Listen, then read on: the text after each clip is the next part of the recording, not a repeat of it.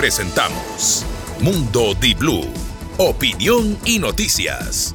Con Gustavo Navarro, Mónica Mendoza y Mariela Díaz. Bienvenidos.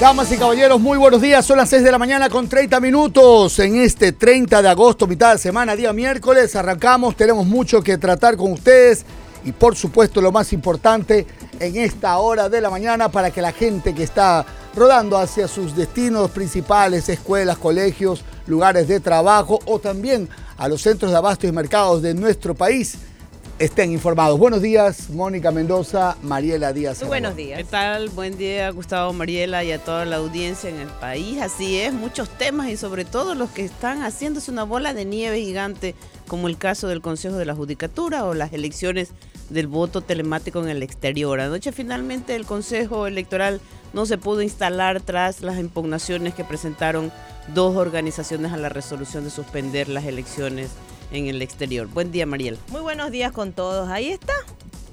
Yo solamente quisiera dejar una pregunta en el aire. ¿Cuándo ha servido o funcionado el Consejo de la Judicatura? Nunca.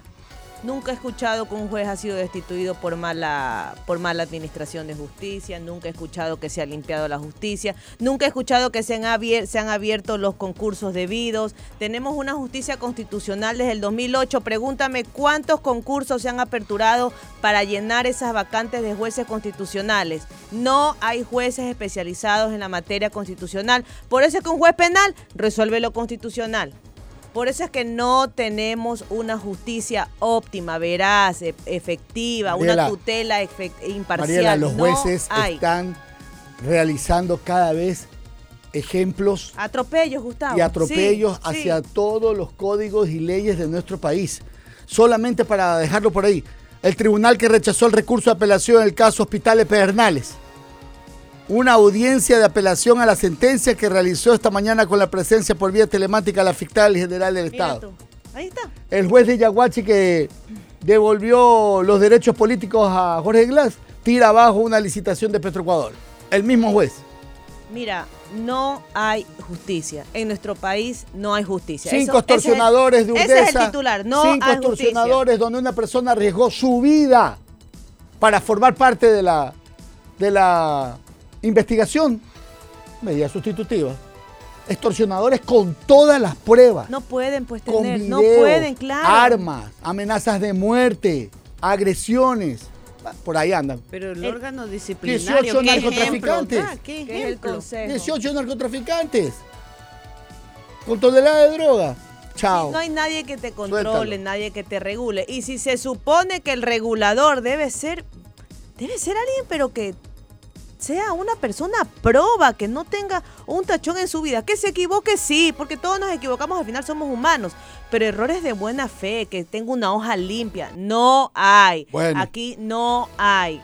Vamos en tal caso con los titulares. Bienvenidos. Este es el 30 de agosto de Mundo de Blue. Opinión, información, todo a esta hora.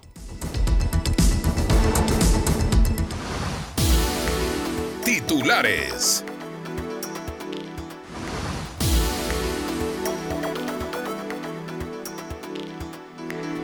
Bueno, pues prepárese, prepárese porque el equinoccio, ah, prepárese para el equinoccio de la superluna. ¿Qué es esto? Bueno, los eventos astronómicos de septiembre va a maravillar el cielo del Ecuador, porque será uno de los países de donde podrá verse un sorprendente evento que es la superluna azul. Septiembre será de eventos a- astronómicos. ¿Ves? Ahí está, los astros nos van a beneficiar. Anótelo de esa forma. Hay que poner a recargar a toda esa gente entonces. La noche y el día tienen la misma duración para todos los puntos de la Tierra. Esa es parte de este equinoccio. Y la cosmovisión indígena celebrará el Kuya Raimi, el culto a la fertilidad de la Madre Tierra. El 23 de septiembre será esa celebración. El gobierno rechaza ilegalidades en el Consejo de la Judicatura. El gobierno nacional, a través de la Secretaría de Comunicación, rechazó lo que calificó de lamentables e ilegales actuaciones del Consejo Nacional de la Judicatura que lesionan gravemente la institucionalidad y la seguridad jurídica del país. Y mientras por un lado todos miran hacia los jueces que realizan malos fallos o administración, en Quito, en cambio, una sentencia histórica a nivel nacional porque es la primera vez que una persona que mata a un animal va a cumplir cárcel. Tres años de prisión a una mujer implicada en el asesinato del perro Spike en Quito. Todo el peso de la ley. Yo creo que la gente que bueno, ya, seguimos. seguimos Estamos en titulares, seguimos, seguimos. Y la Fiscalía formulará cargos contra vocales del Consejo de la Judicatura. Diana Salazar solicitó a la Corte Nacional de Justicia que le dé fecha y hora para formular cargos en contra de los vocales del Consejo de la Judicatura por la investigación del caso denominado Independencia Judicial y así se difundió un video la el martes 29 de mayo en la tarde. 6 de la mañana con 36 minutos, no sabes el mes que vive. 6 de la mañana con 36 minutos. Las muertes por dengue ya superan a todo el 2022 y además 16 mil casos reportados en lo que va de este 2023. Manabí y Santo Domingo tienen el mayor número de contagios. Y así funcionará el nuevo sistema del IES para agendar citas médicas en línea. El IES prevé que es un nuevo sistema de agendamiento de citas para mediados de septiembre.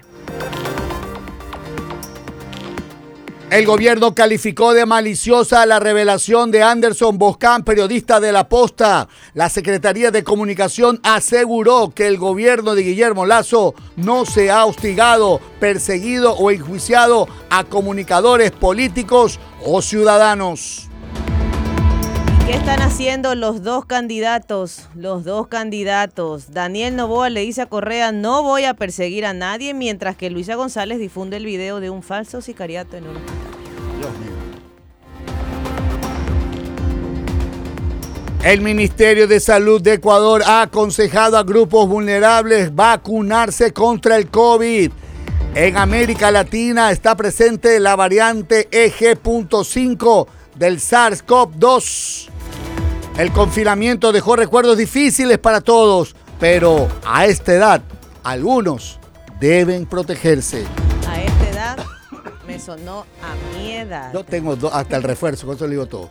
El gobierno de Lazo se alargaría, se alargaría tras nulidad de la votación en el exterior. La anulación de las votaciones en el exterior modificará el calendario electoral. Vaya cambiando, dependiendo de qué fecha se fije para el nuevo sufragio esto pospondría la posesión del nuevo presidente. A camellar más, presidente Lazo. 6 de la mañana con 38 minutos ante la alerta de bomba en un avión. Los organismos de seguridad chilenos descartaron la presencia de explosivos a bordo de una aeronave de la TAM Ecuador, que la noche del martes arribó con un aviso de alerta de bomba al Aeropuerto Internacional Arturo Merino Benítez de Santiago.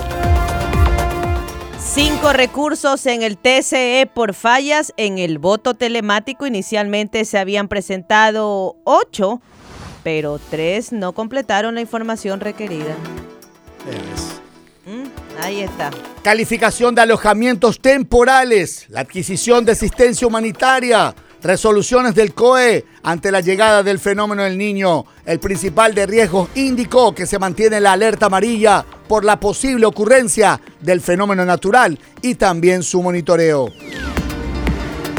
Legalmente, solo la Asamblea Nacional tiene la potestad para censurar y destituir a los miembros de la Judicatura que hayan incumplido sus funciones. Pero ¿qué se hace sin Asamblea?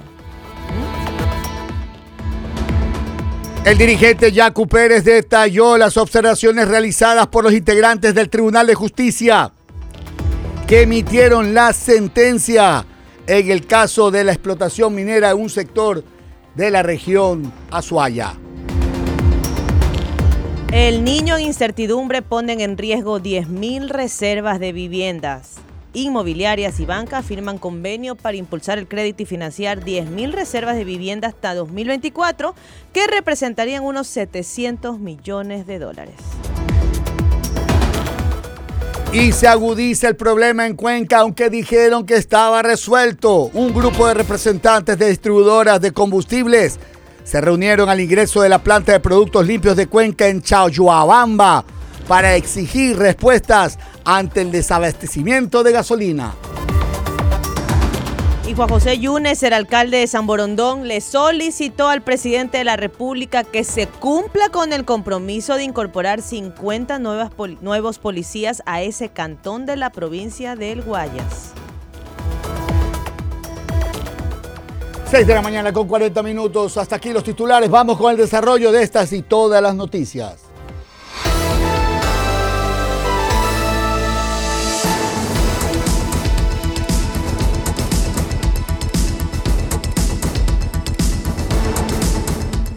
Muy bien, hay un acuerdo firmado entre Segura EP y ECU 911 que busca la entrega más ágil de los videos al sistema judicial. ¿Y qué quiero decir con esto? Que la empresa municipal, o mejor la empresa pública municipal para la gestión de riesgos y control de seguridad de Guayaquil, Segura EP, reemplazó esta corporación de seguridad ciudadana que todos recordábamos, CSCG, y firmó la renovación del convenio interinstitucional de cooperación con el Servicio Integrado de ECO 911. Ahora, ¿cuántos, a ver, en su ejercicio fiscal, laboral, judicial, ¿cuántas veces personas... pedido o se pide?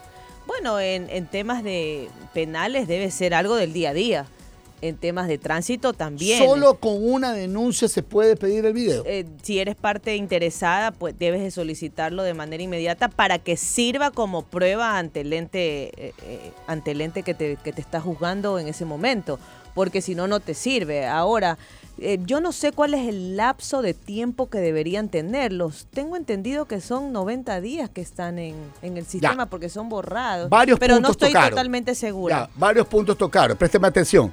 Ambas partes se comprometen a gestionar un enrutamiento de llamados de emergencia desde Guayaquil con el ECO 911.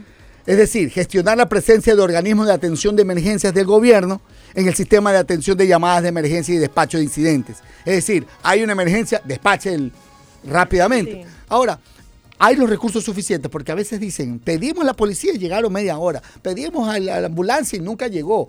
En fin, eh, la función judicial también eh, está dentro de este sistema automatizado para la entrega de información y el desarrollo de una nueva versión para plataforma tecnológica que permita la integración del nuevo almacenamiento que estará ubicado en Segura EP. ¿Qué queremos decir con esto? Bueno, el director de la empresa dijo que el principal objetivo es atender a la ciudadanía de una manera más eficiente y eficaz. Tiempos. A mí díganme los tiempos de respuesta. Ante una emergencia, si uno no se pone metas, Mariela, porque supuestamente la capacidad de reacción era de 8 minutos, originalmente, porque cuando quienes hemos estado en algún momento y queremos llegar un poquito más allá de la información. Eh, cuando se fiscalizó un sistema de este tipo, nosotros preguntábamos, bueno, pero a ver, ya, me estás diciendo, vamos a atender más rápido. ¿Cuán rápido van a atender? ¿Cuánto tiempo? No entiendo su pregunta, está más o menos así como el debate. ¿Cómo que no entiende mi pregunta? Repítame la pregunta. Dígame usted, en el momento que usted recibe una llamada que está atendiendo a la operadora, ¿en cuánto tiempo le envían ustedes la respuesta de cualquier tipo? Tiene que ser para mí en cinco ah, minutos. Entonces ahí hubo una pausa y contestaron ocho minutos más o menos. Más o menos ocho minutos. Muy bien. ¿En cuál porcentaje del total de incidentes de llamadas al ECO 911 hay una respuesta ustedes respuesta en ese promedio? Correcto. Ah, bueno, es que también los recursos son limitados. Entonces te das cuenta que se empieza a, a, deshilachar una, una propuesta que la verdad el ciudadano no sabe. No sabe cuán eficiente. ¿Usted sabe cuán eficiente es el ECO 911? No, yo sí he llamado. hay otras yo he llamado en algunas ocasiones. Ya, pero, pero que miden, que miden los tiempos. Eso. Los puertos eh, a nivel latinoamericano y en el mundo se, se, miden por cuánto demora en mover un contenedor de un lado a otro. Esa es la eficiencia, la capacidad de, respuesta. Así es. Claro, eh, lo que pasa es que todo, todo se va a resumir a los recursos, los recursos que te dote el Estado. Si no hay recursos, sea seccional o central, Mira, no vas, no vas a tener, porque por más, mira, a veces puedes tener a lo mejor 10 emergencias al mismo tiempo, Gustavo y Mónica. ¿Y cómo vas a resolver 10 emergencias al mismo tiempo? También hay recuerden el caso del accidente en Guayabamba, en Quito, eh, que este eh, contenedor de bebidas se estrelló y causó un accidente hace algunos meses. Habían reportajes que establecían cuánto se habían demorado las ambulancias, pero también por el tráfico y por otros eh, problemas hasta que como que entendible ya. Oye, ahí, estamos manos de cuán calificados están porque los operadores tienen que dar las rutas, tienen que decirles a los que van. Anda por aquí, anda por Claro, y ahí viene un tema que, mira, estaban hablando acerca también de cómo este sistema de monitoreo entrega en casos judiciales. Yo esto sí no lo puedo creer. ¿Cómo lo entrega? ¿En demora CDs? cuánto? Ay. En CDs. En el Ministerio de Oiga, Trabajo también le a entregan ver, los oiga, yo le documentos en CD, Hoy- ya no hay. Yo sigo comprando CD, Gustavo, vale 30 papeles. centavos. Júramelo, por favor. Sigo comprando CDs. Pero ¿sabes por qué? Porque en el expediente no se hace el bulto que ocasiona un pendrive. ¿Y sabes lo que pasan con los pendrive? Se los roban en los procesos judiciales. Mire. A nosotros tres pendri- pendrive se nos han robado y no ofician a la fiscalía. Mire lo que dice Y el por alcalde. Eso es que dice el mismo juez dice, tráigame mejor en CD porque así la así no llama la atención. Mire lo que dijo el alcalde a propósito de esto. Algunos abogados mañosos Oiga. que defienden a gente malosa Uya. se acogían para tirar abajo los procesos con esta entrega. Ajá. Esto de aquí ahora va a permitir que la información de manera digital la pueda manejar la función judicial. Yo sí no entendía cómo. Quiero un video, ya se lo paso por WeTransfer a su computador. Es que dicen que tiene que ser contestado por medio del oficio y que del oficio conste el expediente en el En el oficio libre. usted le puede dar el routing técnico del, del link de lo que Ah, descargó mira, de lo que el envió. Ministerio de Trabajo te hace eso. El Ministerio de Trabajo te contesta a través de Keybooks. Claro. En el Keybooks tú lo que haces es descargarte la información y obviamente te da el CD, porque en el CD se materializa el documento que te lo entregan, desmaterializa, que es más así es preciso, se desmaterializa esa documentación y se le ingresa al proceso. Pero Gustavo, Mónica, estamos en la edad de la caverna, pues pregúntame Pregúntame, pregúntenme, pregúntenme. Si hay algún, pro- dice Mónica, no quiero, no quiero. Si hay algún proceso que está eh, escaneado, digitalizado, de allá es que debemos avanzar para evitar que se roben cosas, para el acceso a la justicia sea inmediato. No hay un solo proceso que se haya iniciado a través ni de la Corte Nacional ni del Consejo de la Judicatura para decir, ¿saben qué? Empecemos con los expedientes de 10 años atrás todos a digitalizar. Porque está bien, no tienes que digitalizar procesos de 30, 40 años. Eso ya Oiga, está hasta en archivo. Son casi medio millón de llamadas desde mayo. Ca- 478.130 llamadas de emergencia inmediata desde el 15 de mayo. Entre robo de vehículos, eh, escándalos, accidentes de tránsito. O sea, necesitamos esto realmente que se agilite. Pero lo de los procesos judiciales. No hay, ¿sabes por qué? Cuando no hay una cabeza que te marque el paso, que tenga orden de ideas, obviamente tus piernas y tus brazos van a ir por otro sentido. Hoy, ¿vieron esta denuncia de esta secretaría, de la secretaria, de- a ver, una secretaria de un juzgado está siendo observada por la Secretaría Anticorrupción porque con un sueldo que no supera los 13 mil anuales, tiene dos viviendas, ha comprado tres carros y Ya, ya, está en la mira pero- de la Secretaría pero- Anticorrupción. Entonces, Mariela, si nos vayan ponen- a ver a los jueces que tienen parqueados yates aquí y en otras ciudades. ¿De qué sueldo, pues, lo- Gustavo? ¿De qué ven, sueldo? y, y yo no digo que a lo mejor, pero por, here- por herencia, en el ejercicio se funcione, por favor. Si el funcionario público sale más chiro. Declaraciones de más de un millón Tú de y, dólares. Gustavo, tú y yo lo sabemos. El funcionario público sale más chiro de lo que entró. Pregúntenme a mí. Más chiro, porque póngala para la copia, que ponga para la cosa, que ponga para. Uno sale más chiro. No ha sido Uno sale más, Mónica, oiga, sale más o- chiro de lo que No entra. vo- ni lo volveré a hacer, Sí, diríamos. es un sacrificio, uno pone la firma responsabilizándose con grandes cosas. ¿Para qué? Todavía me, ya me llegó el informe de los del examen de Contraloría. acerca de vallas y, y- y- y letreros publicitarios, porque como en el periodo donde fui concejal se creó esta ordenanza, ¿no? Hasta el reglamento y todo lo demás, nos preguntaron sobre diferentes puntos, ¿no? Y tuvimos que observar, Correcto. tuvimos que observar. Y ahí está, pero mira, hasta ahora todos los exámenes que me han mandado me los van a dejar a la casa prácticamente, pero es interesante darnos cuenta que tiene siete años posteriores de Sí, responsabilidad. uh, sí. Hasta el 2024 yo tendré que ir respondiendo lo que me Yo digan también. a ¿Y propósito qué de crees? Me esto. llega algo y, tengo que responder. Y ahí sí, bueno, yo sí tengo unos CDs ahí grabados. Tenga, aquí está mi intervención, tenga acá está la otra. Cuidado, medio, me voy a acordar. cuidado, pasa otro no, no, yo no tengo nada de eso. ¿Qué le pasa? Vamos con lo suyo. Bueno, le cuento que legalmente solo Sí. la asamblea, es que Mónica esta vez ahí calentando, calentando, hoy, ¿no? calentando, Sí, tenemos calentando. hoy invitado, así es. El doctor Ramiro Tenemos García. invitado al doctor Ramiro García Falconi, catedrático de Derecho Penal, para analizar las actuaciones del Consejo de la Excelente Judicatura. intervención va a ser esa. Porque legalmente solo la Asamblea Nacional tiene la potestad para censurar y destituir a los miembros de la Judicatura que hayan incumplido sus funciones. Pero recordemos que Asamblea Nacional se fue a su casa. Entonces, legalmente los vocales del Consejo de la Judicatura únicamente pueden ser removidos. Gustavo ya me quiere pegar, pero ahí está la norma. Pueden ser removidos de sus cargos mediante un ¿Y la Corte juicio político Mariela? en la Asamblea ver, Nacional. A ver, la a ver, a ver. instancia que podría estar integrada para mediar. presidente sí lo pueden cuestionar, pero no a los del Consejo de la Lo que Judicatura. pasa es que se cuestionan los decretos, los decretos ley que envía. O sea, no se cuestiona No los al fallos. presidente, sí, correcto, sino a los decretos. lindo. Ahí está, mira, toda El ley hecha a la artículo trampa. 131 de la Constitución señala que la Asamblea Nacional podrá proceder al enjuiciamiento político a solicitud de al menos una cuarta parte de sus miembros y por incumplimiento de las funciones que les asignan la Constitución y la ley de autoridades, entre las que están los integrantes del Consejo de la Judicatura durante, el ejercicio de su cargo y hasta un año después. Para proceder a su censura y destitución de los miembros, refiere la norma, se requerirá el voto favorable de las dos terceras partes del legisla- legislativo. La censura producirá la inmediata destitución de la autoridad. Por favor. Si de los motivos, ojo, porque no queda ahí, si de los motivos de la censura se derivan indicios de responsabilidad penal, se dispondrá que el asunto pase a conocimiento de la autoridad competente.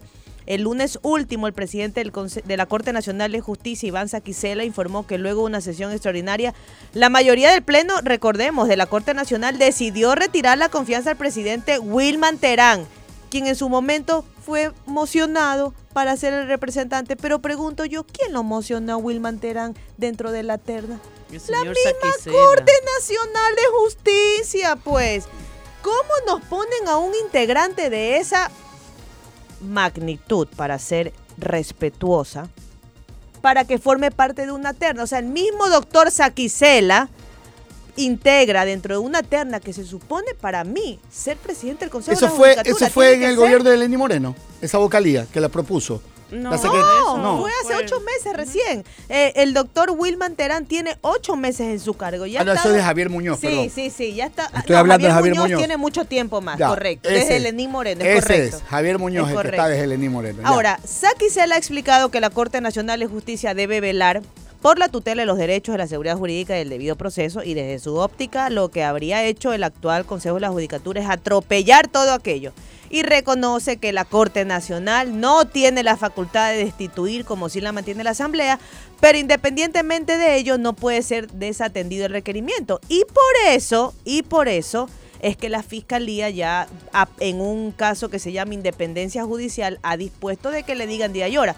Ahora le cuento pues que el doctor Wilman Terán ha puesto un, ha tuiteado o ha exiado y ha puesto los corruptos quienes persiguen personas más que a delitos, los carentes de honradez atacan por temor. Mi conciencia y mis manos están limpias. Lo que hoy ocurre es el resultado de mi combate a la corrupción Ajá. y por trabajar por un mejor servicio. Oiga, ya nadie se la cree a él. ¿ah? ecuatorianos. El país entero no se la cree nadie. Creo que él y su familia. Ahora, le preguntan si se va a aferrar al cargo. Le hacen una entrevista radial y él respondió que no lo hace. Y dijo que se ha dado cuenta de que cuando se lucha contra la corrupción, estas son las respuestas. ah, ya. Ante tanto ataque mediático guardo la calma. Pretenden victimizarse acusándome falsamente sin ser honestos. Así los corruptos y todo lo que ya acabé de leer. Este es un video donde está Terán en el que no deja de, en el que no habla de dejar el puesto que debería ocupar este enero del 2025. Bueno, tal caso contéstele porque la Fiscalía formulará cargo es. contra los vocales del Consejo de la Judicatura. La fiscal general del Estado, Diana Salazar, solicitó a la Corte Nacional de Justicia la fecha y hora para formular cargos en contra de los vocales del Consejo de la Judicatura por la investigación del caso in- denominado, ya tiene nombre, Independencia. Independencia Judicial. En un video difundido la tarde del martes 29 de agosto de 2023, explicó que el caso inició el pasado mes de mayo. Siga por favor leyendo algo de esto para, mientras busco el Claro. video. Yo sí la quiero escuchar Ahora, ahorita. Le cuento que en medio de toda esta situación, tanto la El fiscalía presidente también habló. como el presidente recordaron el retiro al respaldo a quienes fueron colocados como sus representantes en otras administraciones. Maribel Barreno, propuesta por el entonces fiscal general Paul Pérez Reina y Javier Muñoz, mocionados por el gobierno, como bien lo dijo Gustavo, del presidente Lenín Moreno. Era en Lenín, ambos casos se asegura que los vocales no lo representan y mantienen agendas propias alejadas de la institución.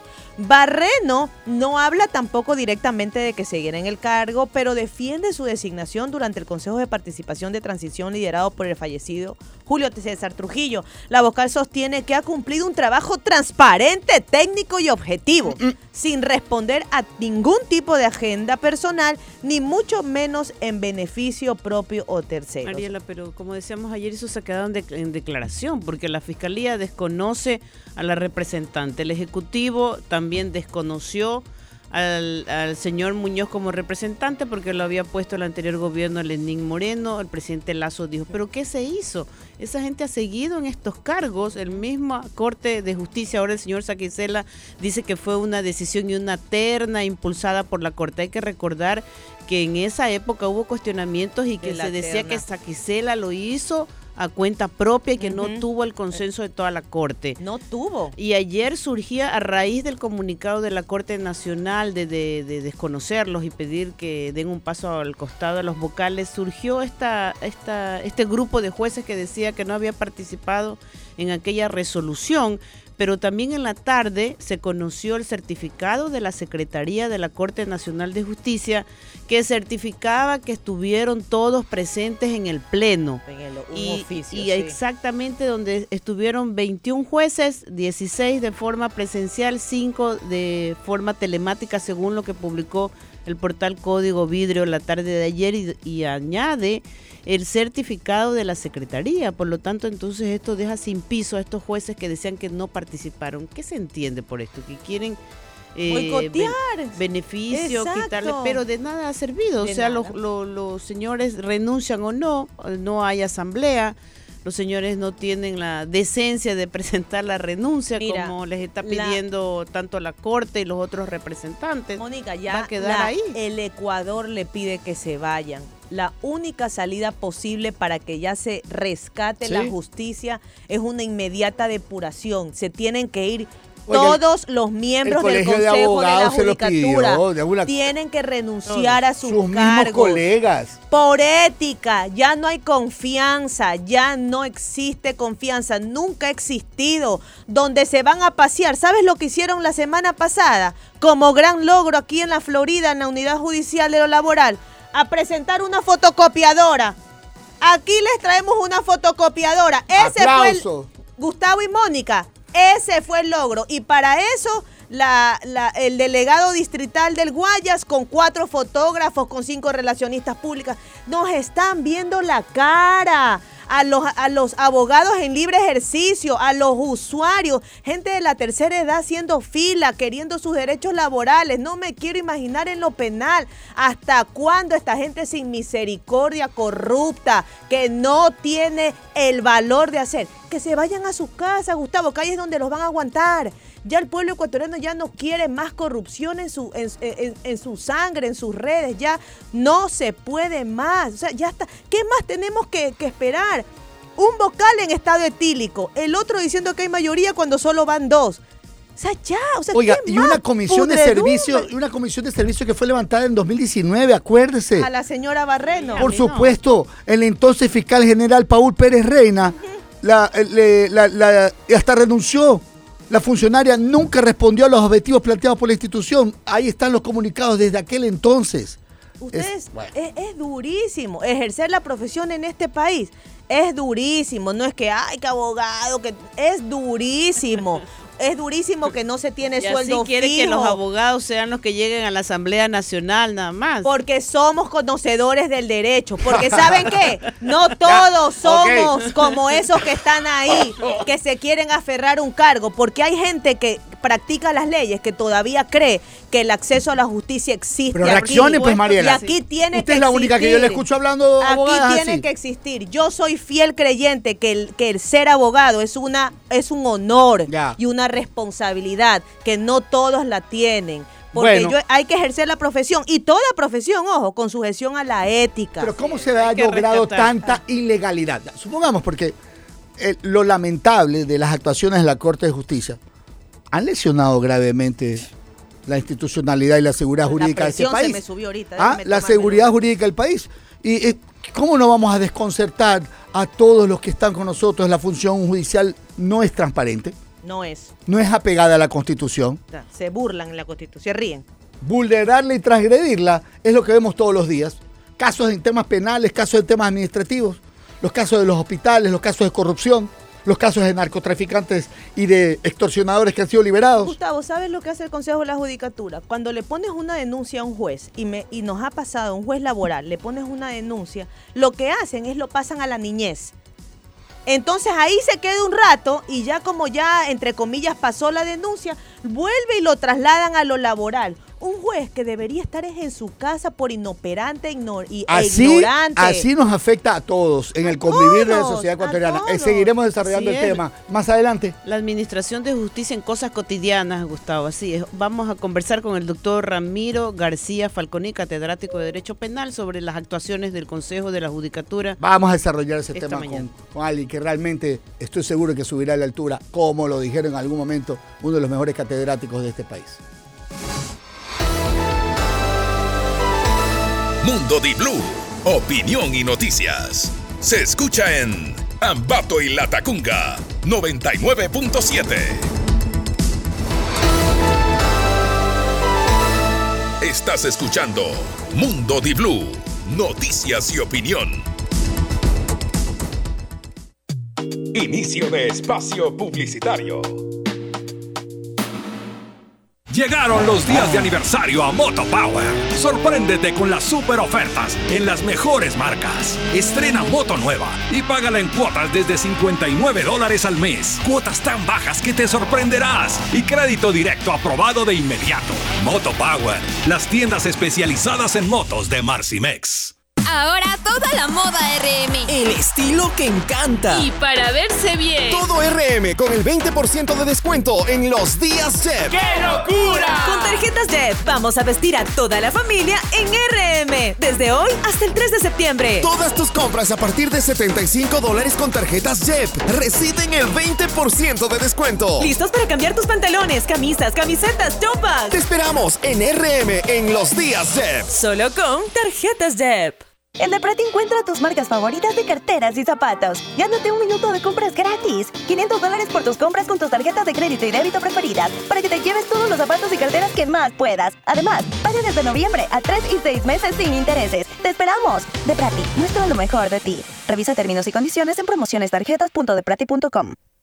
¡Tiembla Ecuador! Les tengo la pepa del año. Se viene la segunda parte del reto Pégate al auto Caboline. Así como lo oyes, regresa, pégate al auto, levántate cuerpo vago y ponte a entrenar. Solo tienes que subir una foto video con el envase de Caboline a tu perfil con el hashtag reto Jaboline 2 y listo. Ya estás participando en el sorteo para concursar en el reto. Recuerda que los más creativos entran directamente. Ya sabes, un reto como este solo Jaboline lo tiene.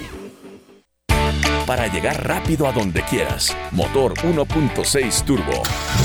Para los días soleados, un sunroof panorámico para disfrutarlos más.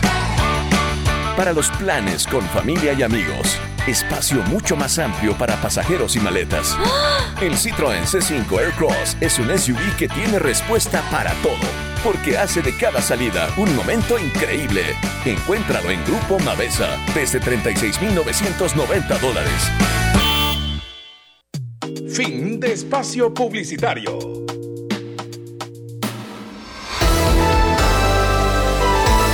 Mundo Di Blue, opinión y noticias. Se escucha en Babahoyo y Quevedo, 88.7.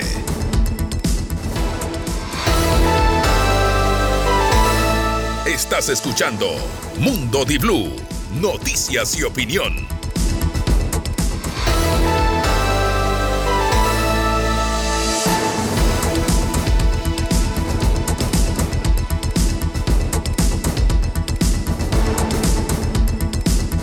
7 de la mañana con 4 minutos, vamos con otras noticias y por supuesto sigamos junto a nuestras compañeras hablando de este tema que realmente es muy álgido, es muy complicado, eh, podríamos decir que como dijimos en algún momento, eh, el momento de la administración de justicia es lo que nos atañe en este instante como la principal percepción. Fuera la Asamblea, que era la que tenía la calificación más baja de percepción de servicio público, ahora Se están peleando por eso. ahora Ajá. sí, el protagonismo de la justicia es total en cuanto a las sensibilidades que puedan herirse por algunos abogados que dicen los meten a todos en un mismo saco. No, estamos hablando de administración de justicia en el caso estricto del Consejo de la Judicatura. Es allí donde está eh, concentrado y donde todo, inclusive hasta el gobierno, porque escúchame, ya, ya cuando no le queda, dime quién aguanta o quién le da una palmadita en la espalda a los del Consejo de la Judicatura dicen, no, ustedes también. Oiga, y durante la campaña hay que recordar que la mayoría de candidatos presidenciales cuestionaban totalmente la administración de justicia en el país, sobre todo lo que tiene relación, eh, relación con, con la, la libertad de detenidos, de, de- de presos, y, y relacionaban toda la violencia que existe tanto en, las cárceles como en las calles con la administración de justicia, porque habían detenidos que eh, caen presos y salen en libertad, como los casos que usted acababa de, de, de señalar, Gustavo. Entonces ese es un tema que tiene que ser resuelto, pero ¿cómo se va a resolver también? Eh, no hay que recordar de aquella frase de no meterle la mano a la justicia. Muchas veces hemos terminado en eso, Mariela. O sea, la política también se ha metido y ahorita está totalmente politizado este caso. No se va a resolver eh, así nomás Mira con, el, que- con el tema del cambio, porque acabamos de decir que Asamblea Nacional no hay en estos momentos. Hubo la terna que el doctor Saquicela la envía en su momento, estaba compuesta por el doctor Wilman Terán, por la doctora Mercedes Caicedo y por el doctor Luis Rivera Velasco. Esa terna que eh, fue enviada por el doctor Saquicela termina siendo el ganador Wilman Terán Carrillo, mientras que de alguna manera en, su momento mm, recuerdo que se decía que la que estaba más preparada para ese cargo era la doctora Mercedes Caicedo. Eh, muchos colegas eh, reafirmaban esa mm, decisión, ¿no? Pero lamentablemente, y digo lamentablemente, eh, desde el primer día que ha estado en el cargo el doctor Terán no ha sido a la altura. Ha pasado haciendo videos, no ha respondido inclusive cuando se le ha preguntado cosas de, maneras, de manera directa. ¿Cómo se rescata la justicia cuando el órgano disciplinario está totalmente putrefacto, inmiscuido en problemas? ¿Cómo se la rescata? Bueno, ahora venimos con nuestra entrevista. Mundo Di Blue presenta Contrarreloj. Tenemos al doctor Ramiro.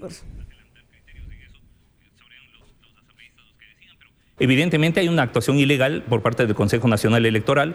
Están aplicando el 143.3 de manera inadecuada, han forzado la interpretación hasta, hasta lo indecible. Están cambiando además las reglas de juego, porque tanto el artículo 118 de la Constitución como el 89 del Código de la Democracia establecen que se elegirán en primera vuelta los asambleístas, están cambiando a la segunda vuelta, lo cual no significa solamente incumplir eh, los plazos y las fechas establecidos, eh, el calendario, digamos, establecidos en las leyes y en la Constitución, sino cambiar las reglas de juego. Entonces yo creo que, bueno, ya serán los asambleístas los que decidan si esto es causal o no, si amerita o no un juicio político, pero desde mi posición, no de político, sino de jurista, hay una actuación ilegal.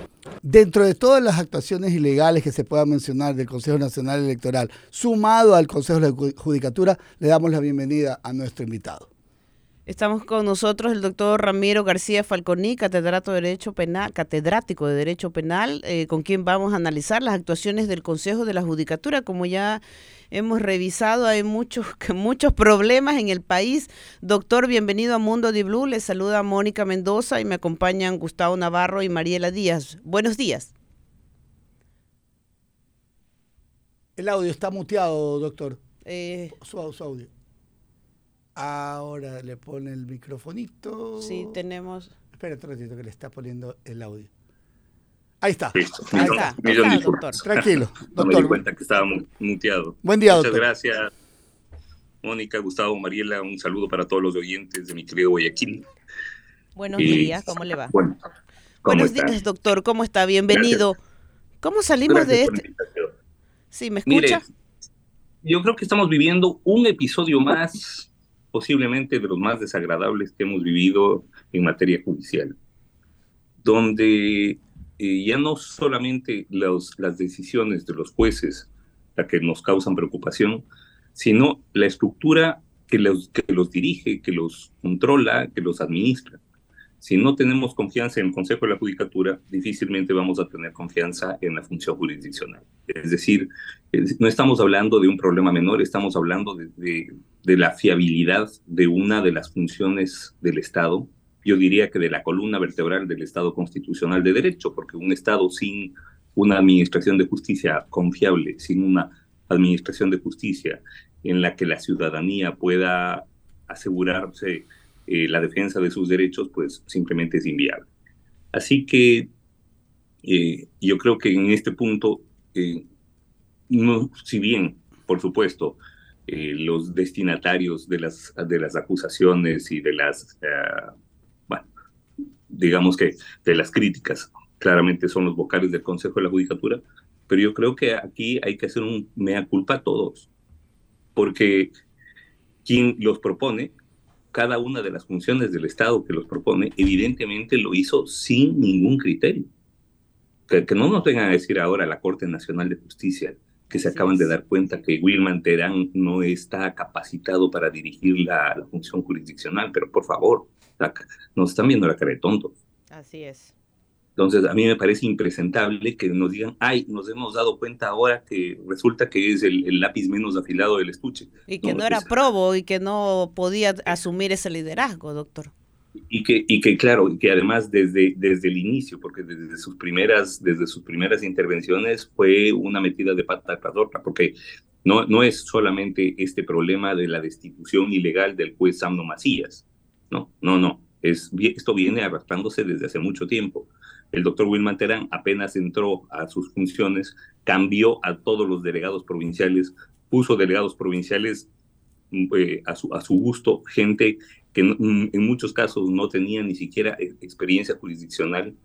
Eh, hay acusaciones en contra del, del, eh, vocal Javier Muñoz, no solamente de enriquecimiento ilícito y lavado de activos, que es gravísimo, sino incluso de traficar, eh, de gestionar a nombre de sectores del narcotráfico. Eh, Es decir, estamos hablando ya de, de- de- de temas gruesos, ¿no? Estamos hablando de, de- de temas en los que, y, y claro, también el doctor Javier Muñoz fue propuesto en su momento por la terna del Ejecutivo, por la terna del eh, señor Lenin, del licenciado Lenin Moreno, entonces presidente de la República. Pero, ¿A quiénes estamos poniendo? Es decir, a mí me parece que tan, por todas las funciones del Estado hay una hay un desinterés tal de la, de la función jurisdiccional, del sector justicia, que mandan las ternas, pero sin ningún criterio, sin ninguna consulta de nada, sin saber a quién manda. Y esto es gravísimo, ¿no? Eh, no hemos salido de, de- esa lógica de voy a enviar a alguien que sea medio amigo. Ya está, y con eso suficiente, suficiente requisito. Sin analizar los antecedentes, la trayectoria, los requisitos, bueno, porque además los requisitos son mínimos para ser, para ser vocal del Consejo de la Judicatura. O sea, no, es, no estamos hablando de requisitos que cualquier abogado que tenga más de 40 años pueda- no pueda lograr. Entonces, eh, yo creo O que... sea, hasta el concurso de méritos no es suficiente para poder llegar hasta ahí, doctor. Es que, es que no- prácticamente no hay concurso de méritos, porque como se envía una terna, entonces es, hay un escogitamiento muy, digamos que muy laxo y muy directo de parte del Consejo de Participación Ciudadana de cuál de los, tres- eh, de, cuál de los de la terna va. Y- Doctor y, García. bueno, Buenos días, eh, le saluda Mariela Díaz. Eh, el Consejo de la Judicatura fue creado eh, para evitar que la misma Corte Nacional sancione a los suyos. Ese fue el espíritu, ¿no? Y que exista una, un, un organismo independiente eh, que esté regulándolo. Pero eso, sinceramente, doctor, ¿alguna vez ha servido? Porque yo recién tengo 20 años de ejercicio en la profesión y yo no me acuerdo un solo consejo de la Judicatura que haya cumplido de manera efectiva los mandatos constitucionales para los cuales fueron creados. Mire, hemos tenido consejos de la, justicia, de la Judicatura mejores y peores, pero bueno, por el otro lado, cuando, cuando teníamos esta, este control corporativo de parte de los jueces, este autocontrol administrativo por parte de los jueces, eh, evidente, también era un desastre. Eso hay que decirlo. Entonces, no, o sea, volver al, volver al viejo esquema del, del autocontrol de los jueces creo que no es la solución. Sí, no sirve. el consejo, no, el, el, el, tema es que debemos tener un buen consejo de la judicatura, así como tenemos una buena corte constitucional. Pues una Corte Constitucional con la que podemos estar o no de acuerdo en algunos de los fallos, en algunas de sus posiciones, pero sabemos que es una Corte Constitucional decente, sabemos que es una Corte Constitucional respetable, sabemos que ninguno de los jueces de ahí va a aceptar un centavo de nadie, sabemos que independientemente de la posición de cada uno de los jueces, son personas que se mueven desde el derecho. Entonces, el mismo modelo tenemos que replicar en las otras estructuras, específicamente en el Consejo de la Judicatura, que dígame usted, ¿qué confianza podemos tener en el proceso de renovación de la Corte Nacional de Justicia con estos vocales? Ninguna. Ninguna. Eh, ninguna. exactamente. Ninguna. ¿Y qué logramos con la postura del Colegio de Abogados de Pichincha? ¿Cuál podría ser cuando piden que se vayan todos, doctor? ¿Qué, qué lectura le da a usted eso? Bueno, a ver, Gustavo, primero una aclaración. Yo ya no soy presidente del Colegio de Abogados de. No, no, correcto, pero... Correcto, pero le pregunto porque es una postura eh, regional, es una postura fuerte, es, fuerte, es potente el mensaje. Sí, entiendo que el Colegio de Abogados del Guayas también ha presentado una, una petición más o menos en el mismo sentido. y creo que es el sentir, y yo creo que es el sentir nacional. Es decir, en este punto lo lógico, si es que usted me pregunta qué es lo que se debería hacer, lo lógico es exigir la renuncia de los vocales excepto uno, yo en eso haría, haría, una, haría una, una excepción, que es el doctor Fausto Murillo, que no está procesado penalmente por nada y que de una u otra manera no ha sido parte de toda esta danza de, resoluciones ilegales. Pero, pero claro, deberíamos, deberíamos eh, exigir la renuncia y eh, tener mucho cuidado en quienes van a, ser los próximos vocales del Consejo de la Judicatura. Pregunto, si por un decreto se, se, hizo la muerte cruzada y obviamente se fue la Asamblea, una institución se fue con, todo y ya tiene 167 días y nadie los extraña, ¿qué tipo de acción podría eh, hacer que se vaya todo el Consejo de la Judicatura o que renuncien o exigirles o, disolverlos? ¿Qué acción contiene o qué ley lo ampara? El órgano nominador es el Consejo de Participación Ciudadana, pero el órgano que puede descalificar, que puede eh, destituir a un vocal es la Asamblea. Así que tenemos que esperar a que tengamos una nueva Asamblea Nacional, que, esperamos que sea lo antes posible. Así es. Y por supuesto exigir además que esa nueva Asamblea en su agenda, pues en su agenda legislativa, tenga como primer punto el juicio político a los vocales del Consejo de la Judicatura. Y si eh, por otro lado Solo una cosa. Y si usted suma esto, podríamos tener dos juicios políticos entonces de entrada en la Asamblea, porque hay una posibilidad de que los, los vocales del Consejo Nacional Electoral también sean llamados, de acuerdo a su criterio, a juicio político por el llamamiento o repetición de las elecciones en el exterior. Es muy probable, es muy probable que tengamos dos juicios políticos. Dos juicios políticos de entrada. Dos y, dos y varios, ¿no? Porque además se puede tener diez en sucesión lo que no podemos, claro, lo que eh, se puede, sí, se tendrá que establecer prioridades. Yo creo que la prioridad es el Consejo de la Judicatura, pero obviamente las bancadas eh, legislativas decidirán cuáles son los cuáles son sus prioridades eh, de cara a un periodo además muy cortito de 14 meses apenas pero yo creo que por, por supervivencia institucional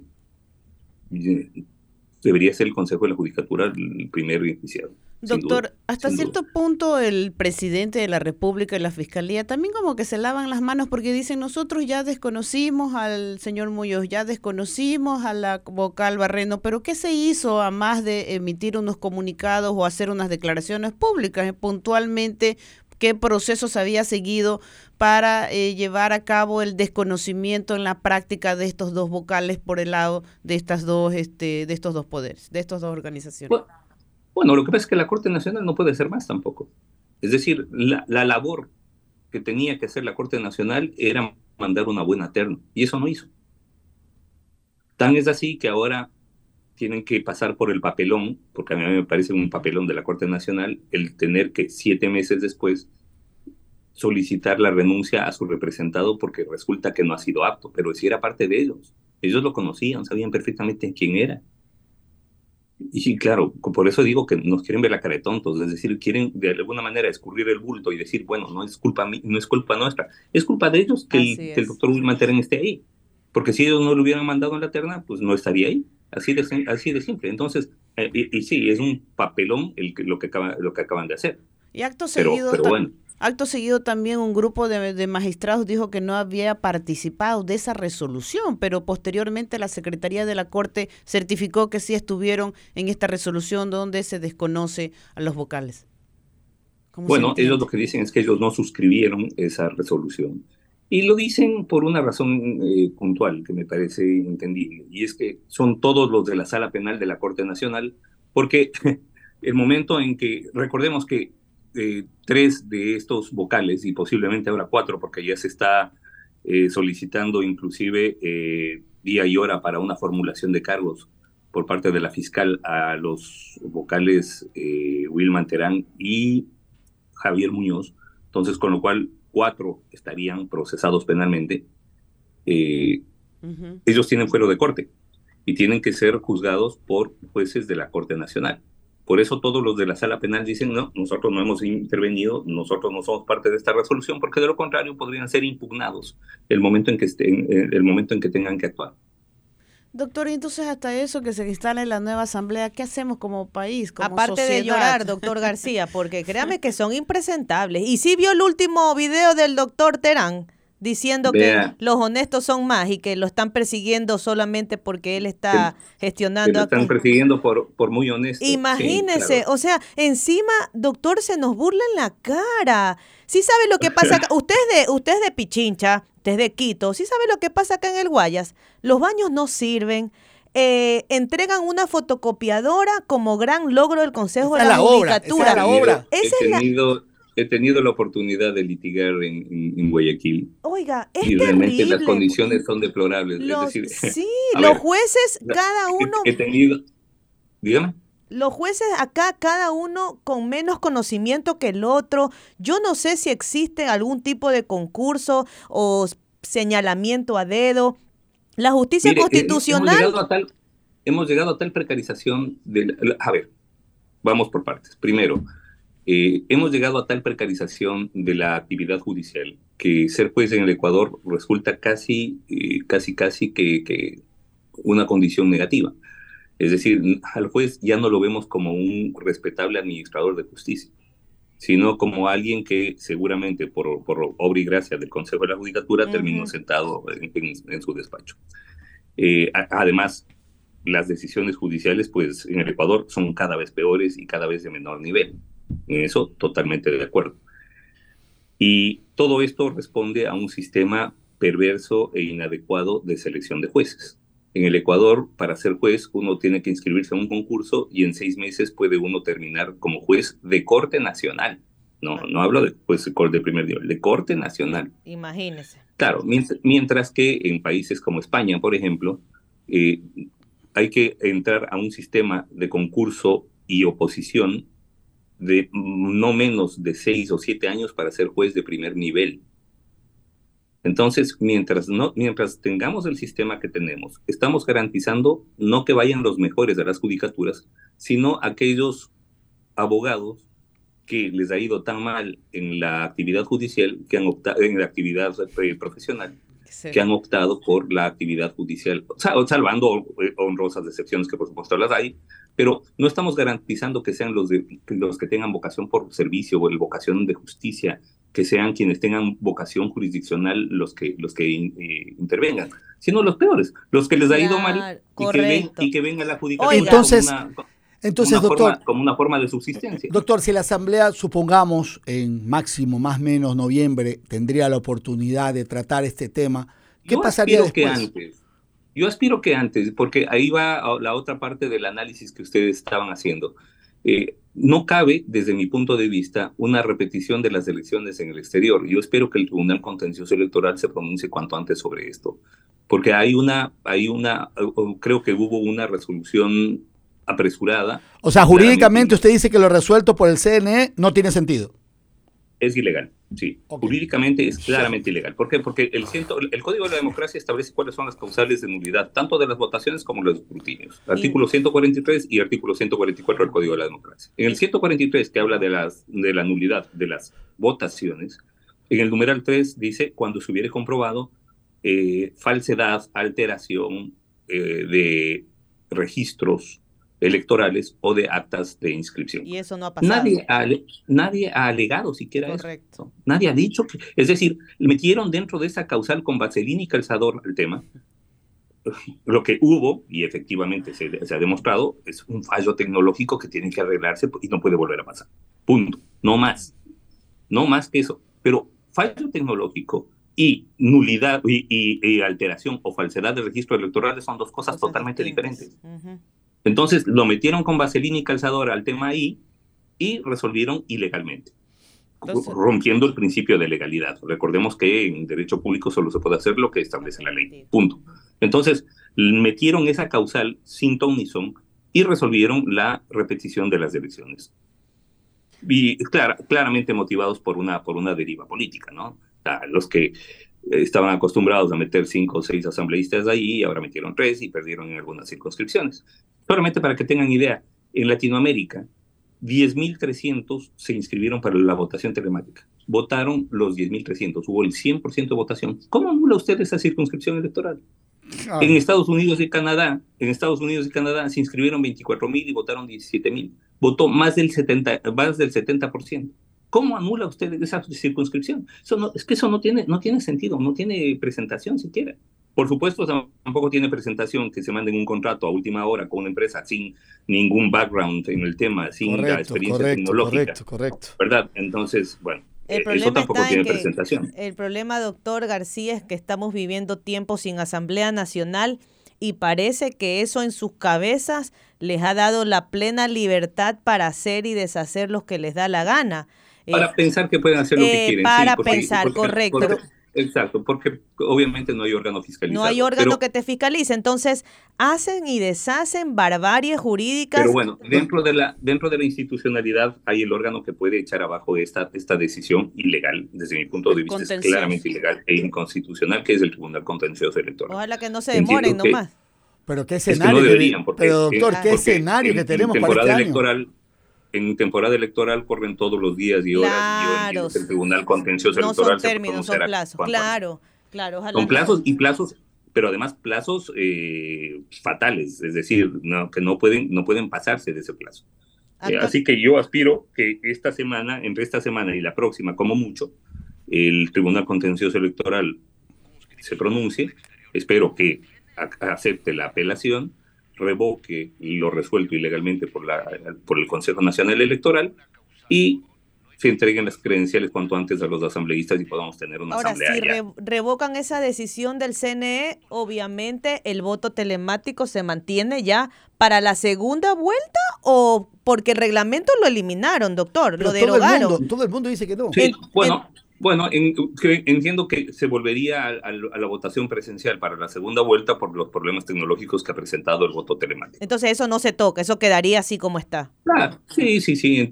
Es decir, podría, se, vuelve a la, votación presencial hasta tanto se pueda eh, garantizar una votación telemática adecuada sin fallos tecnológicos y que les permita a los migrantes votar adecuadamente. Bueno, bastante trabajo va a tener la Asamblea otro tema que hay que tomar en cuenta, y lo digo porque yo también he sido migrante durante muchos años, es la altísima, eh, el, abstencionismo que siempre ha habido en, el electorado migrante, ¿no? Porque muchas veces uno vive lejísimos de, las circunscripciones electorales. Por ejemplo, cuando yo estaba en Alemania, yo estaba en una ciudad chiquita que se llama Göttingen, y había las circunscripciones electorales en Bonn y Berlín. Harto Entonces frío, tenía doctor, que para allá tenía que agarrar un, tenía que agarrar un tren que hacía casi tres horas para copiar a Berlín o, hora y media para agarrar para, para ir a Bonn. Entonces simplemente no se votaba. Y, y claro, el abstencionismo en 2021 en el- las circunscripciones del exterior fue de más o menos 74%. Así que no estamos... Lejos, eh, no estamos lejos. estamos- no, no, o sea, no, no es que eh, ha sido una, una circunstancia especialmente grave y que ha llamado la atención. No, no, en absoluto. Así que ni siquiera en, en lo fáctico, ni siquiera en los datos reales se puede sustentar la decisión que ha tomado el Consejo Nacional Electoral de anular las elecciones. Doctor, doctor, muy valiosos sus aportes. Muchas gracias por acompañarnos aquí en Mundo de Blue. Muchas gracias a ustedes. Gracias, un doctor. fuerte abrazo para mi querido Guayaquil. Un, un saludo para todos los oyentes. Venga para Gracias. estrenar la fotocopiadora esa que como gran, como gran noticia la promocionan acá. Dios. Bueno, eh, hemos llegado a tal grado de precariedad que con que haya papel higiénico ya nos damos por felices. Es correcto, correcto. Gracias, doctor. Buen día. Gracias.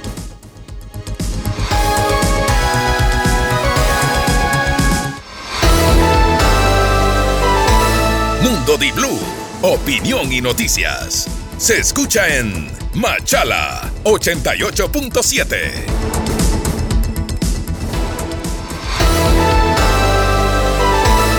Estás escuchando Mundo Di Blue, noticias y opinión.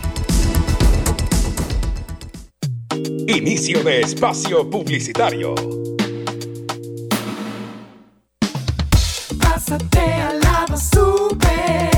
Super para ti, super para mí. Si alguien dice no, yo siempre digo sí. Olvidemos las recetas, vamos a experimentar. Aquí la variedad no cuesta más. Pásate al lado, super aventuras, super aceitunas, super rico y sano, fresco de verdad. Super los momentos, super variedad, super calidad. Aquí no cuesta más. Pásate al lado. Super Maxi, la frescura, el servicio, la tranquilidad y la variedad no cuesta más. Felipe, te veo ocupado. Aquí terminando la fachada de mi casa. Así veo, te está quedando vacancísima. Uh, ya he cambiado muchas cosas. Estoy aprovechando este mes de la construcción con Comisariato del Constructor. Pinté toda la sala, remodelé el mesón de la cocina, cambié la iluminación de los dormitorios, alisté el techo para el invierno y tengo más ideas. Hoy va a quedar papelito tu casa. ¡Claro! Aprovecha hasta el 25% de descuento para construir, ampliar o remodelar por todo este mes de agosto. ¿Y tú te animas? En este mes de la construcción ya sabes dónde comprar todo. En Comisariato del Constructor. Encuentra a tu nuevo favorito, Chevrolet Joy Sedan Black. Viaja con comodidad gracias a su amplio espacio interior y cajuela con gran capacidad para ir con todo a donde te lleven tus ganas de pasear. Chevrolet Joy Sedan Black con cuota desde 199 dólares. Encuentra a tu nuevo favorito. Ven a Chevrolet. Aplican términos y condiciones. Fin de espacio publicitario.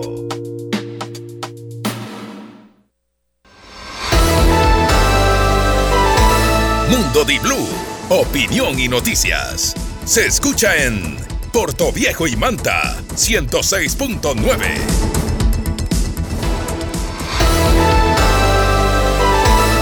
Estás escuchando Mundo Di Blue, noticias y opinión. En Mundo Di Blue, internacionales.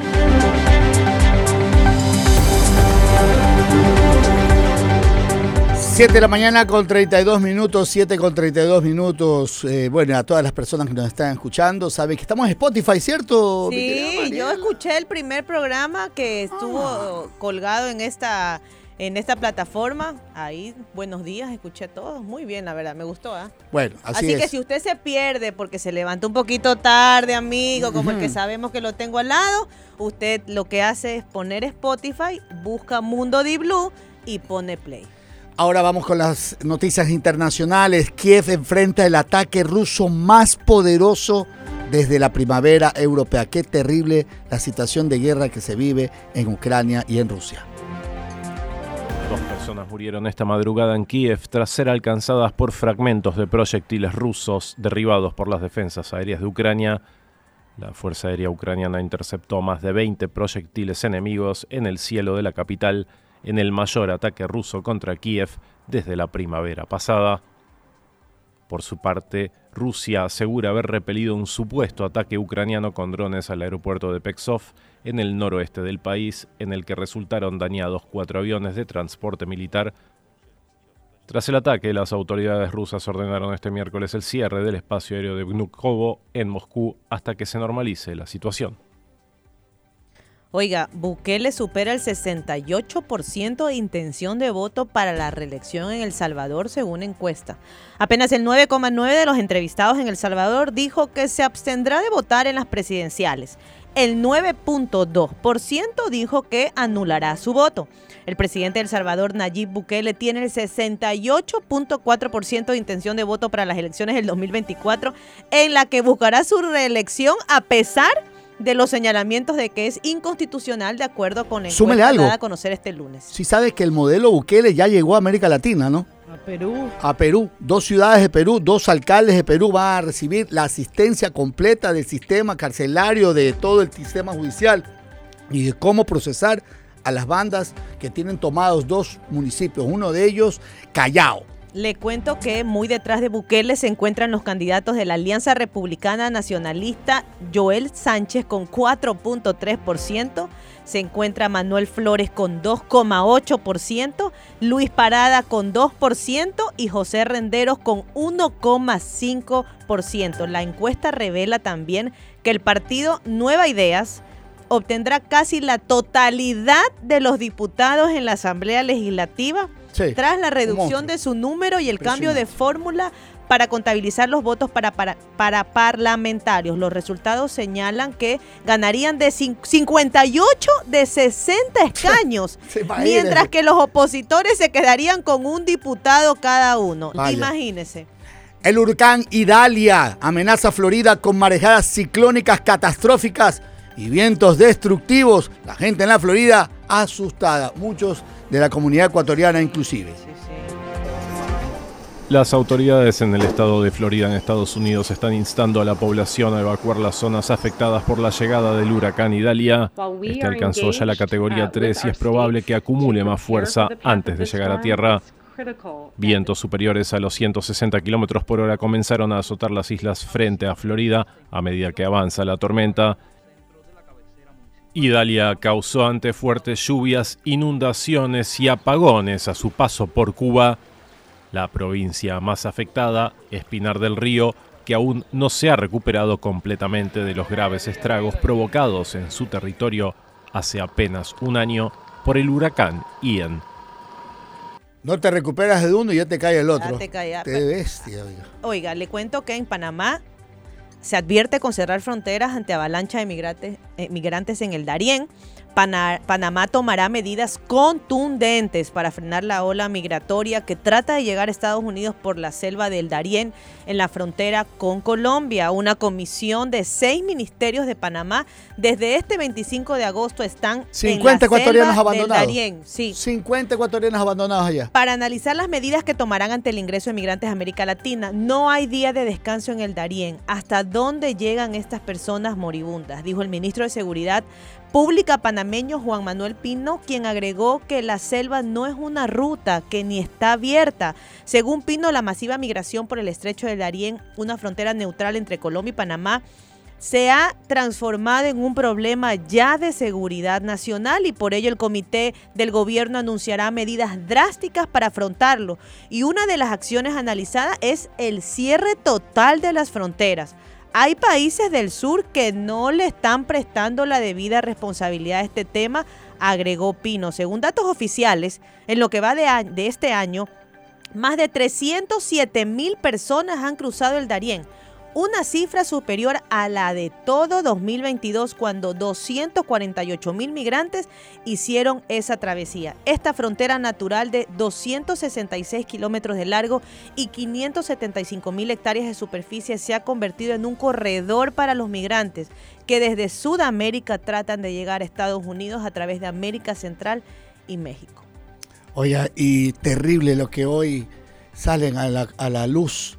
Una comunidad indígena en Canadá que halló 93 presuntas tumbas de niños cerca de un antiguo internado católico.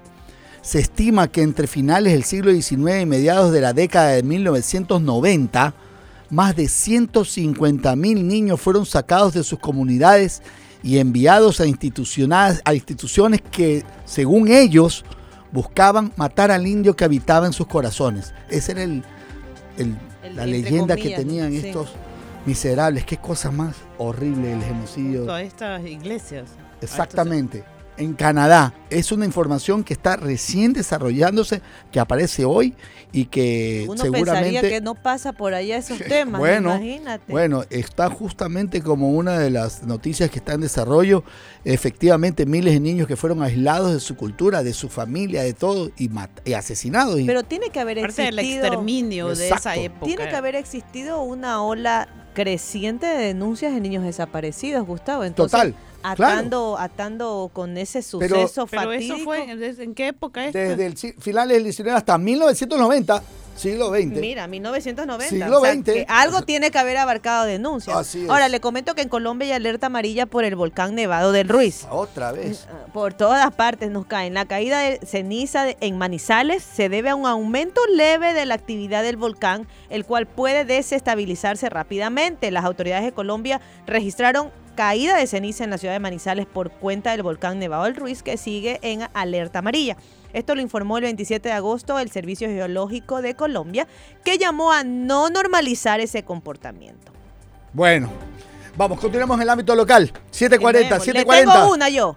El M-Top. Vamos. Inicia estudios para el quinto puente del Guaya. ¿Será o no será? Bueno, ya están haciendo perforaciones. ¿ah? Los técnicos realizan trabajos de perforación y sondeo geotécnico. ¿Qué será eso? Pero algo importante tiene que ser en lugares donde se implantarán las estructuras del quinto puente, que es al sur de Durán y Guayaquil. El Ministerio de Transporte está actualizando nuevamente los estudios iniciales de la obra, también conocida como viaducto. Apoyen del esa obra. Yo les digo, desde que tengo eh, eh, los, do- no, los planos de ese proyecto, porque ¿De qué en algún momento ¿Tú lo, lo lo conversé con un gran amigo, con Otón Lara, que era parte de la fiscalización de algunas obras, que tiene una empresa de, de análisis de puentes y de construcciones eh, muy, muy respetada.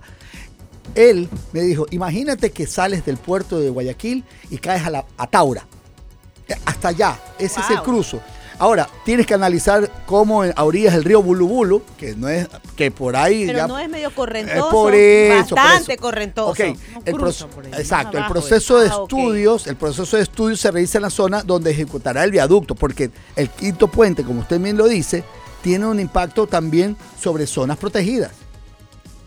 Ah, porque recuerde que está la zona de Manglar eh, Churute, ¿no? Entonces, todo esto, pero igual, son seis provincias, 45 minutos que usted le quita a un tránsito que, gente- que generaba El una... atolladero, el Es-. Hay estudios adelantados, Gustavo. Lo que hay que hacer es actualizar. Escuché al ministro eh, César César Ron Ron. que decía. Ha sobrevolado que el, decía el que eh, más o menos se había calculado unos mil millones para esta obra, pero Son- que él reduciría los costos, pero por lo menos va a dejar iniciados los estudios. Lo 40 que hay es que kilómetros. actualizar, así es. Pasa por diferentes sitios estos 40 kilómetros de trazado, que es básicamente lo más importante que tienen que, que analizar. Ahora, pero yo tengo una preguntita. Yo no soy economista, Ajá. obviamente.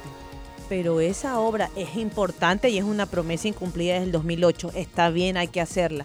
Pero ¿no creen ustedes que esos recursos deberían de alguna manera salvaguardarse por tema del fenómeno del niño? ¿Cuáles recursos es lo que se podrían utilizar ahí? Ajá. No, es que una de las propuestas principales es hacer a través de alianza público-privada, Ah, que o sea, es una de las, de las fórmulas. Para que no salga en su totalidad de... Es, asume totalmente esta empresa que Ah, diseña o co- construye y Sí, claro. opera todo el sistema de Ah, ok, que- bueno, como se han hecho otras obras así como el puente el, el, el puerto de aguas profundas de No, el Pozorja de Bahía. también el puente de Bahía debe Hay ser muchas conceptuado con, con la estructura sismoresistentes del Pero, puente de Bahía. pero mira que dice que el ministro ha dicho que sobre la fuente de financiamiento del proyecto que se pretende construir en parte a través de un crédito que se empezará a pagar Es importantísimo. después de ese puente. cuatro a cinco años. Pasemos el fenómeno del niño, pero ese puente Los tiene que recursos tendrían dos fuentes. Una con el Estado ecuatoriano, que sería alrededor de 100 millones de dólares, y otra sería con una fuente de financiamiento a través de una figura conocida como prestación de servicios.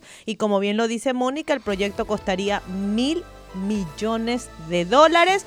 Pero el ministro Ron aclaró al retomar los estudios iniciales que el costo sería alrededor de 650 millones, incluidas expropiaciones que tendrían que hacer. Bueno, y por otro lado, por favor, a todos los que nos están escuchando en diferentes sectores, el tema del dengue sigue siendo un incremento para las estadísticas y la Organización Panamericana de la Salud ya transmitió su información acerca de los países, las zonas que están afectadas. Ecuador está dentro de ellas, una enfermedad que afecta a personas de todas las edades con síntomas que conocemos, fiebre leve, pero una fiebre incapacitante, porque no te permite el dolor intenso de cabeza, no te permite trabajar Huesos. los huesos, los ojos, músculos, articulaciones y eritemas, que son temas de piel. Francisco Pérez, el subsecretario de Vigilancia, Prevención y Control de la Salud, expresó que ha producido una, se ha producido una epidemia ya de dengue durante este año producto de las lluvias iniciales y que ya hay 16.289 casos de esta enfermedad.